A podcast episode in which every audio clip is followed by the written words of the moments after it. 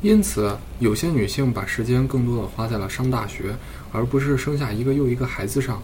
另一个原因是生育治疗技术有了明显的提高，也更加便利。那些以前想要生孩子的而没有成功的大龄女性，现在也可以拥有自己的孩子了。但马里兰大学的人口统计学家 菲利普·科恩表示，这两点不能完全解释这一跃进。他认为。婚姻性质的社会变迁驱动了这一变化的发生。婚姻一度是几乎普普遍的、不平等的。近几十年来，它变成了可自主考虑、自由选择的事情，而且更加公平。受过良好教育的女性可以和受过教育程度相当的男性组成稳定的关系，在家庭中，两人都有收入来源，并且会一起照看孩子。接受教育，并且受事业不再是生，并且拥有事业不再是生育子女的障碍。有时候，他们使生育更容易一些。一九六五年，母亲在抚养孩子上花的时间是父亲们的七倍。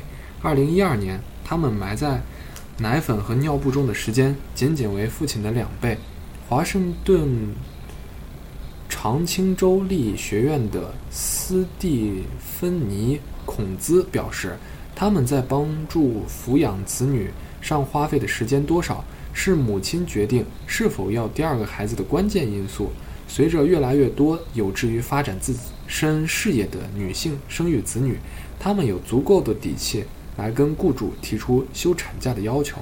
虽然美国没有全国统一的带薪产假制度，但许多专业的公司现在也会提供带薪产假，例如安永。会计事务所，他向员工提供三十九周的产假，而家庭收入水平较低的女性则几乎享受不到这些好处。随着蓝领男性的职业前景趋于暗淡，男人们对于家庭的贡献欲变少。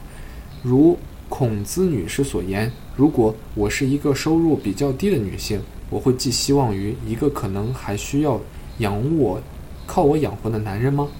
同时。他们能从雇主那里争取到的产假的可能性也更小。二零零七年经济衰退开始时，正是这部分女性推迟了要孩子的计划。生孩子如今还不是件奢侈品，但它可能正在变得奢侈。